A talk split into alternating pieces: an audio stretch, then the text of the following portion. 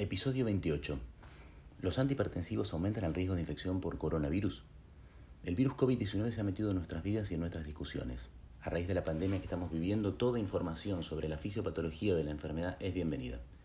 En las últimas horas corrió la información de que los pacientes bajo tratamiento con inhibidores de la enzima convertidora de la angiotensina o antagonistas de los receptores de angiotensina 2 debían ser rotados a otro tipo de medicación porque estos los ponía en un mayor riesgo de infección por coronavirus.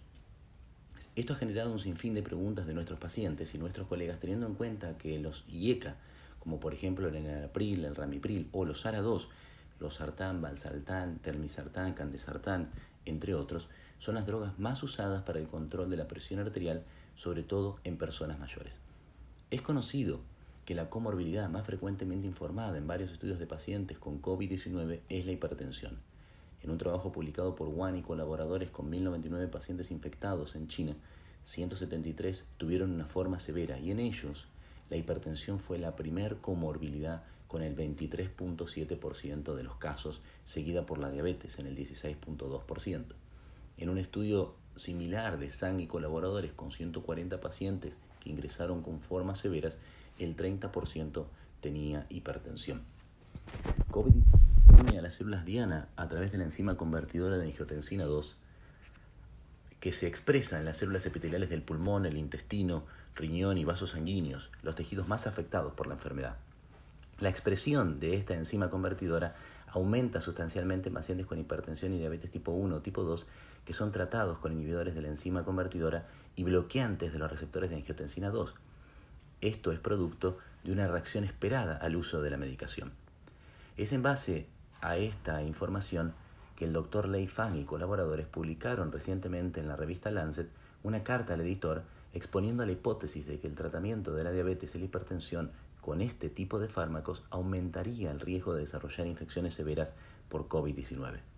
Frente a esto, los autores se preguntan si no sería beneficioso comenzar a rotar a los pacientes bajo tratamiento con IECA o ARA2 a otro tipo de medicación antihipertensiva. La Sociedad Europea de Hipertensión emitió recientemente un comunicado con respecto a esta polémica. Entienden que la carta no informa los resultados de un estudio, simplemente plantea una posible pregunta sobre si un tipo de medicamento para la presión arterial y la enfermedad cardíaca podría aumentar las posibilidades de infecciones graves por COVID-19. No proporciona ninguna evidencia que confirme esto, simplemente sugiere que tal relación debería investigarse. Por otro lado, la suspensión de esta medicación, con los riesgos que implica el cambio, puede poner más vulnerables a los pacientes por el mal control de su presión arterial y quitar los beneficios comprobados de esta medicación a nivel cardiovascular y renal. En definitiva, con la información con la que contamos hasta hoy, podríamos concluir la relación entre los inhibidores de, los inhibidores de la enzima convertidora de la angiotensina y los antagonistas de los receptores de angiotensina 2 y las infecciones con COVID-19 son hasta hoy solo hipotéticas. Debemos esperar resultados sólidos en este sentido para definir una conducta sistemática. Es clave que los científicos desvelen urgentemente este misterio. Se deberá evaluar paciente por paciente los riesgos que implica la rotación de la medicación solo frente a esta sospecha de interacción.